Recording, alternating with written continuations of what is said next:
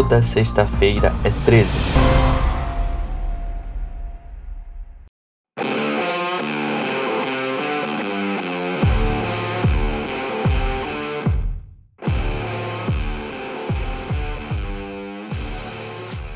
Salve, salve, cara pálida! Você tá bem? Caraca, será que pegou batida da mesa? Dia 5 de março de 2021, mais uma sexta-feira de meu Deus. Chegamos ao 14 episódio do Toda Sexta-feira é 13 e hoje nós vamos iniciar um novo projeto por aqui: os recadinhos. Eu fui incapaz de pensar em um nome legal para esse quadro, então por enquanto são só recadinhos mesmo, beleza? Para hoje nós temos dois, ok? O primeiro deles é algo que me deixou ansioso a semana inteirinha, que é o Sexta Club 13. Sim, agora o nosso querido podcast tem um clube de assinatura. E como que vai funcionar esse rolê, né? Você pode estar se perguntando. Atualmente, eu faço todos os trâmites do podcast sozinho. Escolha de caso, pesquisa, roteiro, gravação, edição. Eu também cuido das redes sociais, faço as artes, faço a gestão, respondo, faço stories, tudo. Obviamente eu faço isso tudo com muito carinho e amor, mas mesmo assim dá um trabalho do cacete. E além disso tudo, eu tenho várias outras ideias, sério, tipo, são muitas ideias mesmo. Desde um simples episódio extra que eu quero lançar, até fazer uma live com alguém foda contando histórias fodas e assustadoras, sabe? Eu gostaria de produzir mais conteúdo sobre filmes de terror, suspense, que são coisas que eu amo e eu sei que vocês gostam também. Enfim, o clube de assinatura ele nasce com esse objetivo profissionalizar o Toda Sexta-feira é 13 com equipamentos de melhor qualidade, porque eu sei que o áudio dá uma estourada às vezes, e também trazer mais, mais uma pessoa para a equipe, e essa pessoa ela vai me ajudar a fazer os roteiros, a fazer pesquisa, vai me ajudar com a gestão de redes sociais e tudo mais. Então o conteúdo ele vai ficar muito mais encorpado. Com a singela quantia de R$ reais, você já pode ajudar o Toda Sexta-feira é 13 a se manter de pé e elevar o nível. Mas não pense que isso é uma via de mão única, porque não é, ok? Você ajudará o podcast e, em troca, receberá uma série de recompensas. Por exemplo, colaborando com R$ reais, você entrará em um grupo exclusivo de WhatsApp com uma galera que também ama terror e true crime. Nesse grupo a gente vai levantar várias discussões e eu vou dar vários spoilers também dos projetos que estão vindo, do episódio da semana, de gravação. Vai ser tipo um close friends do Instagram, sabe? Só que em um grupo de WhatsApp com uma galera que vai poder debater isso, incluindo você. Ah, e claro, você também vai entrar no quadro de honra dos colaboradores do Toda Sexta-feira 13. Mas aí, se você tiver um pouquinho mais de grana e quiser colaborar com 13 reais, além do quadro de honra, além do grupo de WhatsApp, você vai receber uma newsletter mensal contando casos inéditos que não vão virar episódio de podcast, além de dicas de filme, de série, de livro, desconto, várias... cara, muita coisa legal vai ter nessa newsletter também. Enfim, são muitas recompensas real oficial. Tem como você participar de episódios do podcast, participar de sorteio exclusivo exclusivo, de coisas da lojinha do podcast, ou então de livros, enfim, cara, é muita coisa. Além disso, a gente tem algumas metas, por exemplo, se a gente bater uma meta de 613 reais por mês, a gente vai ter uma live mensal contando histórias macabras ou gravando algum caso ao vivo, sempre com um convidado super legal também. Acima dessa meta, tem uma para o lançamento de dois episódios extras no mês. Então, imagine um mês com dois episódios extras. Seria muito massa. E isso poderia acontecer todos os meses. Cara, é, sério, eu estou muito empolgado com esse projeto e eu te convido a visitar o site catarse.me barra sexta club 13. Então é catarse.me barra sexta club 13. Lá você vai ver tudo que eu estou preparando para o futuro desse podcast que a gente tanto ama. E é claro, também, se você não puder contribuir com dinheiro, tá tudo bem, cara. Se você compartilhar o episódio com algum amigo seu, algum familiar seu, compartilhar no seu Instagram, você já tá ajudando muito, de verdade, ok? E o segundo recadinho é da Rafaela Pina. A Rafa, ela é ouvinte de toda sexta-feira é 13 e ela também é advogada. Nós conversamos lá no Instagram e ela me disse que sentiu um pouco de falta de aprofundamento no episódio passado, quando eu e a Isa falamos sobre a questão da pena aqui no Brasil, a Rafa falou que a gente poderia ter aprofundado um pouquinho mais nessa questão da pena, de ser só de 30 anos e tudo mais. Então ela mandou um áudio super legal para explicar direitinho pra gente como é que funciona esse rolê. Confere aí. Olá, amigos do Toda Sexta-feira 13. Meu nome é Rafaela, eu sou advogada formada pela Universidade Federal de Sergipe. E junto com os meus colegas Lucas Dias e Ivan Vitor, tecemos alguns comentários acerca do último episódio. é, e um pouco dessa discussão eu estou trazendo para vocês. Cesare Beccari, em sua obra Dos Delitos e das Penas, trata da necessidade de limitar o poder punitivo do Estado, humanizando as penas, no sentido de haver proporção entre o delito cometido e a pena, ou seja, a resposta social aplicada ao caso. Nessa premissa, a Declaração dos Direitos do Homem e do Cidadão de 1789, seu artigo 8, abraça a ideia de que as penas a serem aplicadas devem ser estrita e indubitavelmente de acordo com a necessidade de cada caso.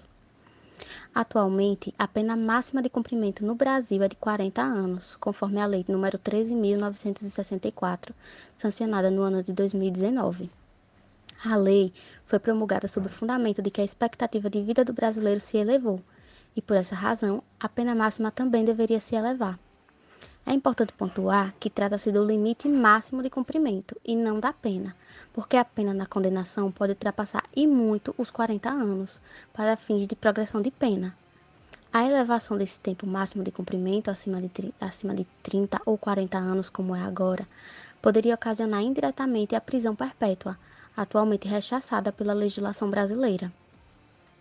Conforme amplamente discutido e muito bem posicionado por vários advogados e estudiosos da, da matéria, quando do sancionamento dessa lei, em que houve o aumento da pena máxima no Brasil de 30 para 40 anos, concluiu-se que o aumento da pena não implica necessariamente na redução da criminalidade, pois o indivíduo que vem a praticar um crime muitas vezes sequer conhece a respectiva pena a ser aplicada, mas pratica por suas próprias razões. Observa-se, portanto, que a redução da criminalidade está atrelada à certeza da punição, além de alguns outros fatores, mas não ao simples aumento de pena.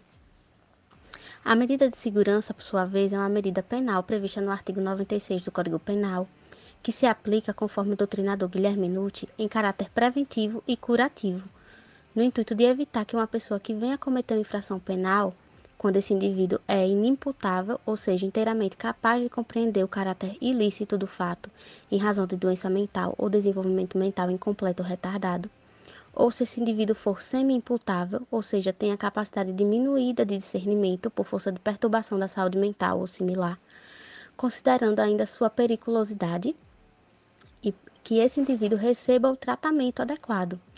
Os inimputáveis e os semi-imputáveis são pessoas que não conseguem compreender o caráter ilícito ou se autodeterminar de acordo com esse entendimento. É, as pesquisas mais recentes e as discussões mais recentes é, ainda tentam enquadrar os psicopatas em uma dessas duas categorias. Sabe-se que ele se enquadra em uma dessas duas, mas é pacífico o entendimento de que, ainda que ele se enquadre em qualquer das duas, ele deve ser recolhido em instituição penal é, de medida de segurança e não em prisão comum. Essas medidas de segurança ainda se aplicam quando houver prática de ato criminoso por esses indivíduos, sendo que o fator periculosidade deve estar presente, é, baseando-se nos atos cometidos anteriormente, entre outros fatores, dependendo ainda da anomalia psíquica do agente. A periculosidade só cessa após a análise de um perito, em geral psiquiatra e psicólogos, é, se o indivíduo apresenta risco para si ou para a sociedade não havendo, portanto, limitação para esse tipo de pena. O indivíduo só é liberado após a conclusão pelos especialistas de que ele está apto a conviver em sociedade.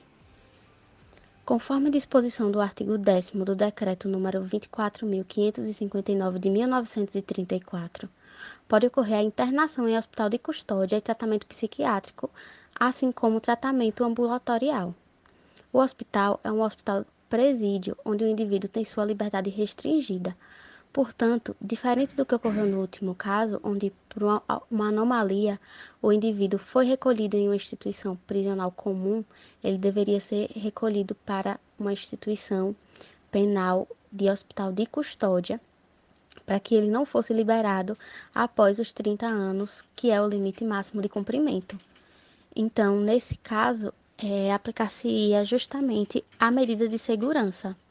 Assim, não é comum que indivíduos que praticam esse tipo de delito sejam colocados em instituições prisionais comuns, mas, diante de uma análise pericial, eles são colocados em instituições de medida de segurança. Enfim, agradecemos a oportunidade de participar e de trazer um posicionamento é, sobre o tema é, e deixamos nossos votos de mais elevada estima e consideração a todos. Muito obrigada.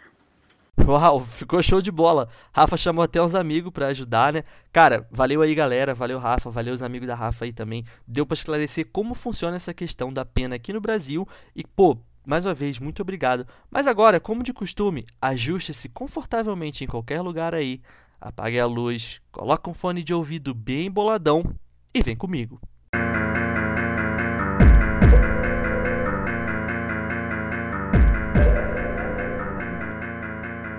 Há quem diga que tudo o que eu vou contar aqui hoje só aconteceu por causa da ditadura militar que o caos e as atrocidades cometidas por este homem começaram com um golpe, quer dizer, a melhor revolução, que aconteceu em 1964. No entanto, sendo bem sincero, bem sincero mesmo, é, depois de um ano inteiro de pandemia, eu não tenho mais saúde para falar de política.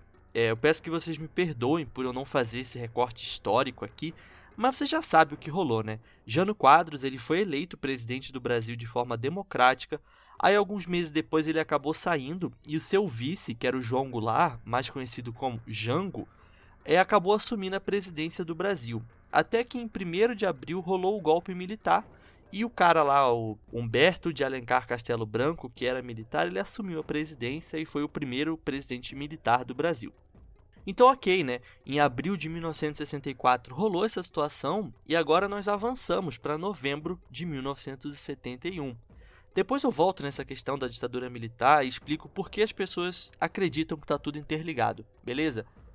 Acontece que em novembro de 1971, um homem invadiu uma escola em Araxá, que fica em Minas Gerais, e roubou leite em pó, açúcar e café. Depois ele ateou fogo em vários livros. Por esse crime, ele foi preso, mas antes mesmo que pudesse ser identificado pela polícia, esse homem fugiu da cadeia pelo telhado então, em dezembro de 1971, um fazendeiro foi brutalmente assassinado na zona rural de Patrocínio, que também fica em Minas Gerais. Essa foi a primeira vez que o homem misterioso matou alguém. Alguns dias depois, em Coromandel, também em Minas Gerais, um aposentado foi morto da mesma forma que o fazendeiro. Ou seja, esse assassino ele estava passando por várias cidades da região conhecida como Triângulo Mineiro. Mais ou menos nessa mesma época, o Homem Misterioso foi visto em Araporã, Minas Gerais. Não preciso mais falar, né? Tudo que eu vou falar aqui aconteceu em Minas, ok?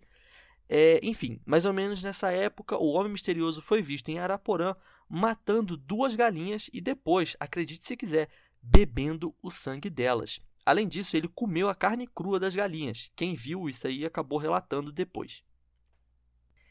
Em janeiro de 1972, uma idosa foi assassinada em Davinópolis e em fevereiro, mais três crimes foram cometidos no Triângulo Mineiro. Até o momento, são seis pessoas e duas galinhas mortas. Acho que é a primeira vez que falo de um serial killer que matava animal também, né? Mas ok, beleza, enfim, continuando. Com todos os relatos de quão brutal eram os assassinatos, mais o fato que ele bebeu sangue de galinha, nessa altura do campeonato, o monstro, como era chamado, já estava bem famoso na região e estava espalhando um grande terror por todo mundo que morava ali. Tem uma história que certa vez um homem chegou armado em uma construção e todos os pedreiros saíram correndo, dizendo que, abre aspas, o homem bravo, fecha aspas, estava lá. Na época, ninguém sabia a identidade do criminoso. Até agora a gente não sabe ainda, né? Porque eu não contei. É, então, só chamavam de homem bravo ou monstro. No entanto, nesse dia, era apenas o filho de um fazendeiro querendo pregar uma peça em um de seus colegas. Mas essa reação dos pedreiros de saírem correndo mostra como toda a população da região estava apavorada. Inclusive, nessa época, a galera que morava nas fazendas não dormiam em casa. Quando anoitecia, eles iam dormir na cidade, porque eles morriam de medo de ficar sozinhos à noite na fazenda, que era super isolada, coisa e tal. Como já fazia quase quatro meses que essa figura misteriosa assombrava a região e a polícia nunca o encontrava, nasceu a lenda que o criminoso se transformava em boi preto para fugir da polícia. Também nasceu o mito do homem que desaparecia misteriosamente. Enfim, estava todo mundo com muito medo disso tudo. Até que em março de 1972, o Homem Bravo chegou na cidade de Capinópolis, Minas Gerais, e matou 19 bezerros. Novamente, as pessoas falaram que quem fez isso tinha bebido o sangue dos animais. Mano, puta que pariu, cara. Pra você beber sangue de 19 bezerros, você tem que estar tá com muita sede, mas muita sede mesmo. Enfim, como a polícia já estava lá na região procurando por ele, a polícia até conseguiu encontrar o homem, mas novamente ele fugiu. E aí ele fugiu para a cidade de Ipiaçu, pegou um barco e começou a descer o rio. E foi nessa brincadeira que ele se fudeu. Enquanto estava descendo o rio de barco, a polícia conseguiu cercar o homem e o prendeu. Nesse momento, descobriu-se quem era o tal do homem bravo. Orlando Sabino de Camargo.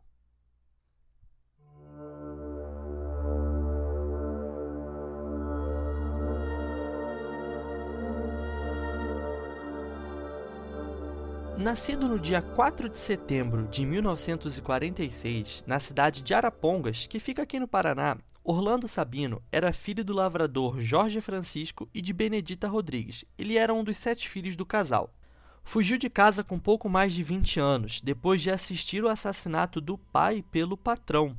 Após percorrer vários quilômetros a pé, ele chegou na região do Alto Paranaíba, onde foi acusado de diversos crimes, todos os que eu contei até aqui, para ser mais específico. Mas engana-se quem pensa que foi fácil prender Orlando, já que o homem era um andarilho e fazia meses que ninguém o encontrava. Na época dos fatos, o governador de Minas Gerais, Rondon Pacheco, mandou mais de 200 policiais para caçar Orlando Sabino na região do Triângulo Mineiro. O presidente da época, o militar Emílio Garrastazu acho que é Garrastazu, Médici, também mandou reforços de militares do exército para ajudar nessa caçada.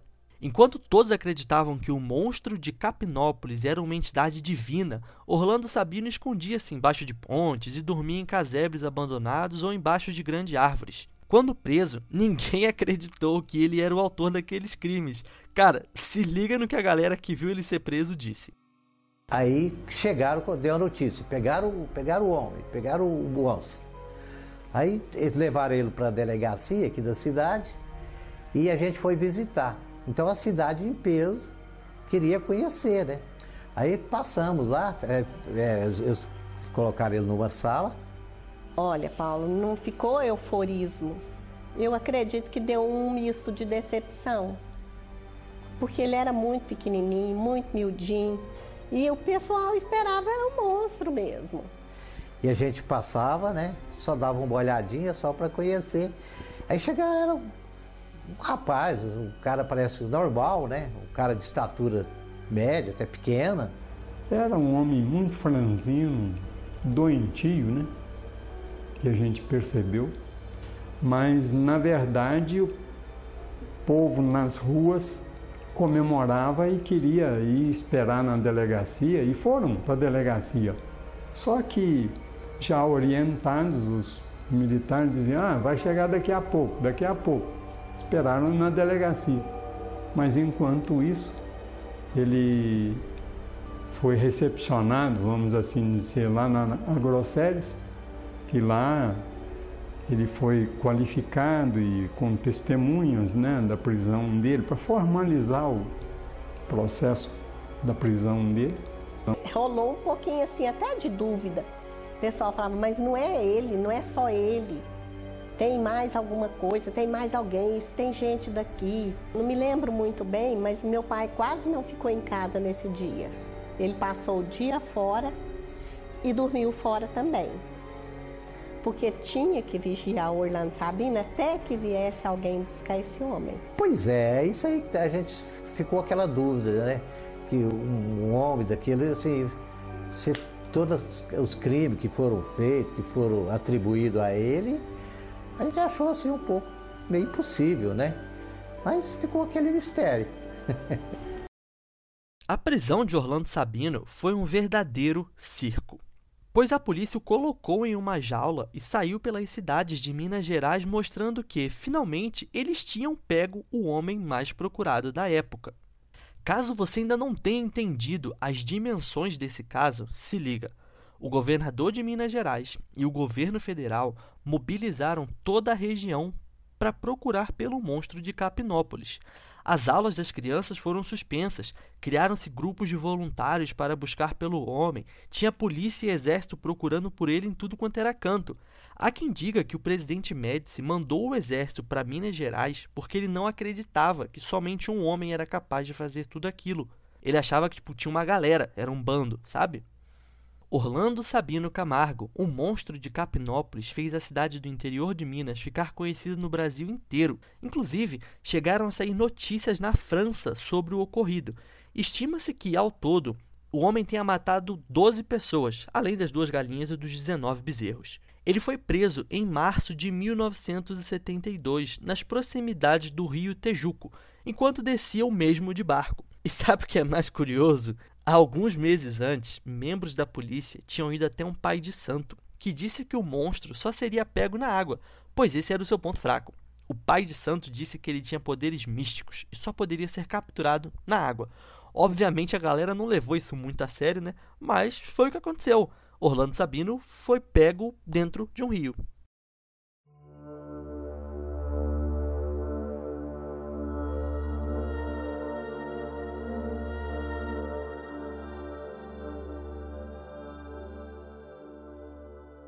Depois de todo o circo que fizeram, levando o homem preso em uma jaula de cidade em cidade, Orlando Sabino foi para o presídio de Ribeirão das Neves, que fica em Minas Gerais. Até que um juiz de Capinópolis mandou ele para um manicômio judiciário, onde foi diagnosticado com oligofrenia, ou seja, ele não tinha noção dos atos que cometia, ele era mentalmente incapaz. Ele foi descrito como, abre aspas, um andarilho negro, franzino, baixo, de olhar assustado e introvertido, com características que lembram o espectro autista. Fecha aspas. É, e essa questão do autismo é porque ele não reagiu, ele não esboçou nenhum tipo de reação quando a polícia deu um tiro na direção dele. Então você imagina, você a polícia dá um tiro na sua direção e você não esboça nenhuma reação. E aí por isso as pessoas desconfiaram que ele tivesse alguma coisa de autismo. Mas quem vai falar mais sobre isso é a minha querida amiga psicóloga Camila Lins, que já apareceu aqui no episódio sobre o febrônio índio do Brasil e foi brilhante, e agora ela está aqui de novo, porque ela é especialista nessas patologias e ela é psicóloga e ela trabalha com isso e ela vai detonar agora. Bom, aqui estou eu novamente falando neste podcast maravilhoso que eu gosto muito. É, e mais uma vez me sentindo como advogada do diabo. É, e por que isso? Porque eu sempre vou ficar do lado da pessoa que está adoecida emocionalmente. Nem sempre. Mas nesse caso, foi mais um que eu fiquei do lado do, do adoecimento mental. Então, já vou começar por aí. É, as pessoas que carregam esse estigma de estarem portando um transtorno mental ou que fazem tratamento em suas vidas, facilmente elas são rotuladas como pessoas autodestrutivas e destruidoras ou como potenciais é, serial killers, ou como pessoas que podem cometer crimes, sendo que não necessariamente para se cometer crime ou para ser cruel na vida você precisa ter um transtorno.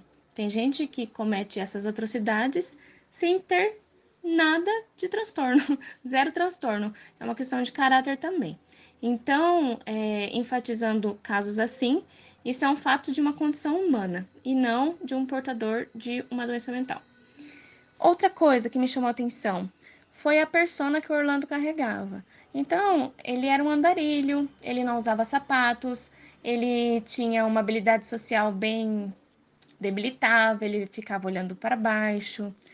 Então, ele foi alvo fácil é, para que aquela lenda ficasse bem rígida na época e para que justificasse tamanha atrocidade que estava acontecendo na cidade. E vale ressaltar que os crimes cometidos foram na década da ditadura militar, onde muitas atrocidades foram colocadas em cima de inocentes e que muitas prisões e torturas foram justificadas em prol de, dessa visão da ditadura, né, desse regime. E o Orlando foi apenas mais uma vítima dessa atrocidade, na minha opinião. Quanto às pessoas que possuem um adoecimento mental, para que seja realmente diagnosticado isso, é necessário uma avaliação. Não tem outra forma de, de colocar, né? O Orlando era um sujeito sem história, que fez uma história. Então, quando a gente fala de estigma a respeito do adoecimento mental, a gente identifica também um fundamento adaptativo do indivíduo e não somente um QI. Então, são considerados dificuldades de raciocínio, solução de problemas, como também funções adaptativas. No caso do Orlando, acredito que ele foi mais uma vítima do sistema do regime militar. Precisava de um bode expiatório para que, que alguém pagasse por aqueles crimes, e ele foi a persona perfeita. Então, ele foi julgado, condenado, é, colocaram o adoecimento mental como condição para atrocidade. É, mas as pessoas, as últimas pessoas que conviveram com ele, dizem que ele sorria, que ele era uma pessoa muito agradável, mas que ele também não sabia nem dar abraço. Essas cuidadoras né, da instituição ensinaram ele a abraçar. E que até os próprios crimes cometidos foram feitos, né, foram assumidos, na verdade, em troca de pedaços de rapadura, para você ver a ingenuidade que ele apresentava, né, que ele tinha. E que a única coisa que ele queria era chupar uma laranja do pé e dormir em cima da grama, né? Então a gente, isso serve até de exemplo para a gente rever as atitudes. Que quem vê cara não vê intenção. É, muitas pessoas que têm transtorno mental não são criminosas e as pessoas também que possuem tra é, traços de um transtorno também podem não ser. E as pessoas que são mais aceitáveis socialmente podem cometer crimes também. Então fica a dica para nossa vida né? O monstro de Capinópolis ficou 38 anos e 6 meses preso no Hospital Judiciário Professor Mário Vaz, em Barbacena, de onde foi liberado em abril de 2011. Como ele não tinha família, não tinha filhos, não tinha ninguém, foi encaminhado, sob a tutela do Estado, para uma casa de repouso em Barbacena, onde viveu como um idoso normal, apesar de seus problemas mentais. Ele tomava remédios, coisa e tal, mas acabou vivendo como uma pessoa normal durante um período da sua vida.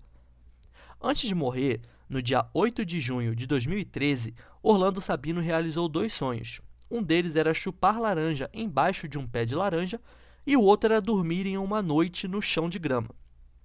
A causa da morte foi um infarto no miocárdio. O corpo do homem foi sepultado no cemitério de Santo Antônio, na cidade de Barbacena, Minas Gerais. Orlando Sabino Camargo é tido como o maior assassino em série da região do Triângulo Mineiro, Sudoeste Goiano e Alto Paranaíba. Cometeu todos os crimes entre dezembro de 1971 e março de 1972. E agora eu te pergunto: será que o monstro de Capinópolis foi um assassino cruel ou apenas uma vítima da oportunidade?